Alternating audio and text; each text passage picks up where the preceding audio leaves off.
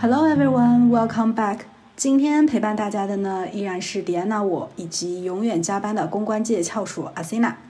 Hello，大家好，我是阿西娜，很高兴又跟大家在播客上见面啦。昨晚阿西娜又与我开展了闺蜜夜谈，灵魂三问。她给我看小红书上的一个女主播讲用不完的精力从哪来这个话题，我一看就羞愧万分，因为答案显然是自律和时间管理嘛。听过上一期节目，当我们试着与自己和解的听众朋友们就应该知道，阿拉不是一种当鸡血的节目呀，所以自律阿拉是没了。而时间管理这种天天在家防疫、晚睡晚起，哪有时间概念呢？但仔细一看，小红书上那女的气质一看就是比我们还要懒散。我俩这种辛勤的都市女白领，有啥不好讲的呢？所以精力到底用多少，还是要看和谁比。对吧，阿西娜，侬刚刚看，你的精力现在还剩几格？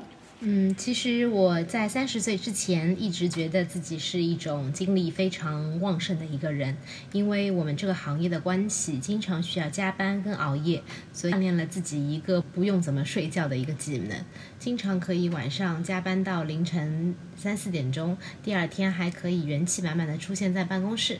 那个时候真的觉得自己是充满了满满的一个精力的。但是随着自己年龄的增长，会发现自己的身体可能已经没有办法去承受那么重的身体的负荷，所以在做一些特定的事情上，或者喜欢做的事情上，还是会精力满满的。所以你问我我的精力还剩多少格，我不敢说，但是可以讲说我一直是属于一个精力在线的状态。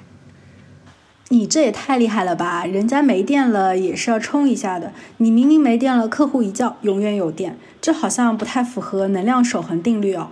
那你这种用不完的精力到底是哪来的？要有十足的精力，主要是有两点。第一个的话，我觉得就是投入。一般人遇到自己喜欢做的事情，或者是自己想做的事情，就会非常投入。那投入了以后的话，就会产出满满的精力。比如说，我是一个蜈蚣精，非常喜欢买鞋子，所以我可以在买了十个小时的鞋子之后，还可以精力满满的进入下一家鞋店。我同意你说的，精力最普遍的来源就是去做一件你喜欢的事儿。但是碰到不喜欢的事情怎么办？其实碰到自己不喜欢做的事情，我觉得更重要的其实是在于如何将自己的时间跟精力进行更好的分配。比如说，在你的一个主观跟客观上，都为下一件你不太想做的事情创造一个产生满满精力的这样的一个条件。比如说，你可以在之前保证你十分充足的睡眠。并在这件事情之前，把一些可能会打扰到做这件事情的其他事情提前做完。那这样子的话，你必然就会有满满的精力去应付这件可能你不是特别喜欢，也不太想做的事。那在其他人看来，你就是精力一直在线的一种状态。上一期节目，可能我给大家留下了一个狮子座的印象。其实我的上升是天蝎，不是说三十岁以后就要看上升嘛？嗯，我觉得我变成了一个能够把。天蝎座的孤独和狮子座的热烈很好的融合在一起的人，那天蝎天生就比较冷嘛，我觉得这是给保留或者说创造经历，嗯，留了一个天赋，就是说他既能够一群人疯，又能够一个人独处的时候，那这样的人他在人群中就能够看清别人，退出人群呢也能看清自己。那其实我想说的是，嗯，可能我们二十岁的时候的经历是靠喜欢，但是三十岁以后用不完的精力，归根结底还是来源于内心，是要拥有一片属于自己的精神世界。那精神世界是什么呢？小到阅读一本书，或者培养一种爱好，大到做一个事业，甚至去信仰一种宗教。那都是在建立精神世界。比如说，这次疫情就把很多人被迫的关在了家里，可能年轻人这时候才会理解，呃，要培养自己精神世界的重要性。精力虽然我们说它是用不完的，永远是在创造的，但还是要省着点用。所以，搞清楚什么是消耗了我们的精力也很重要。我觉得，让你消耗精力的，首先啊是你自己，尤其是女性。嗯，我们非常容易为一些鸡毛蒜皮的事情纠结，所以我倒是想劝一下女性朋友，对世界啊多一些好奇，对他人少一些好奇。然后情绪管理其实也是一个问题，有时候就难以控制自己的情绪。我不知道你有没有，就这个我其实没法教大家，像阿西娜这样就经历一些的 beach，然后就会小巫见大巫啦。嗯，第二消耗我们精力的呢，我觉得是一些蠢的人和事儿，就容易拖你后腿，这时候你就要警惕了，就要拒绝。就比如说在工作中，你莫名的被你的猪队友就拖了后腿，你可能就是要拒绝他们，把他该做的事情退还给。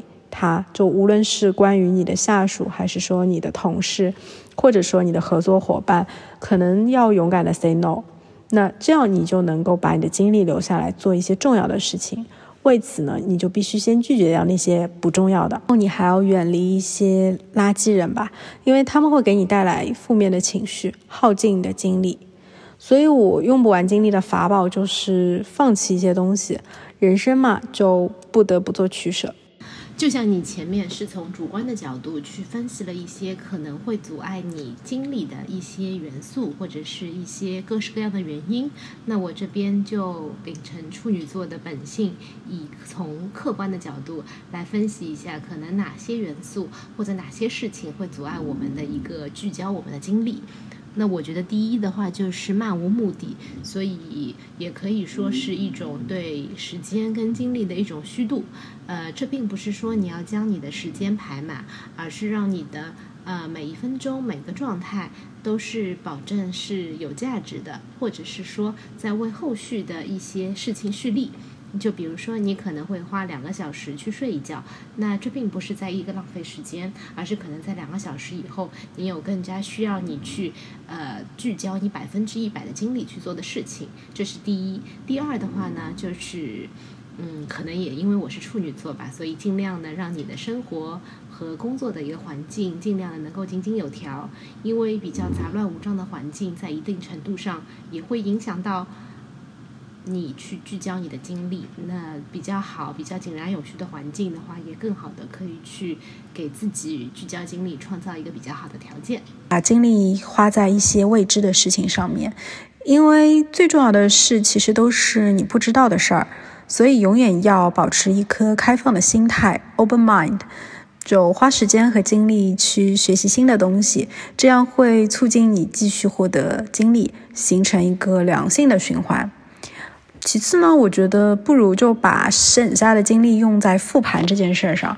嗯，勤于复盘，比如说复盘的时间可以很短，哪怕一天几分钟，形式也可以很轻松啊。比如说我和你这样子聊聊天。像就说上次我们提到了要跟自己和解，所以说，呃，我也认为人的精力有限，要把我们的精力花在真正值得去花的地方。那首先，我觉得应该是要把精力。花在你认为对的事情上，可能这件事情的话会受到周遭很多人的反对，但是只要你认为是正确的，那你必然愿意去为之去花费你的精力，也必然这件事情可以让你产出更多的精力。所以我觉得以自我为角度的出发，是我觉得花精力的一个最主要的部分。第二的话呢，我觉得是精力可以花在为你、为我、为工作、为生活创造价值的事情上。因为只有当你的精力花出去了以后，创造了对应的价值，那才能够让你觉得自己被认可。与此同时，你可以产出更多的精力。而第三的话，我觉得希望这个精力可以用在提升自我上，比如说变美、减肥等等。因为只有真正的去提升了自我。它的你的魅力值，你的精力值也会随之提升。今天的节目到这里就要和大家说拜拜喽。阿西娜还有什么 tips 要给大家吗？嗯，其实今天的话也很开心，主要的话去分享两条 tips 给到听众。第一个的话是要合理的利用你。安排跟分配你的时间跟精力，让你的时间跟你的精力都会为之后要有更加创造有价值的事情去创造一个先决条件。而第二的话呢，是要更加合理的去利用你的精力跟时间，这样才能够去实现你预先想要实现的一个结果跟目的。好的，非常感谢阿西娜，那我们就和大家说拜拜吧。嗯，好的，谢谢大家，拜拜。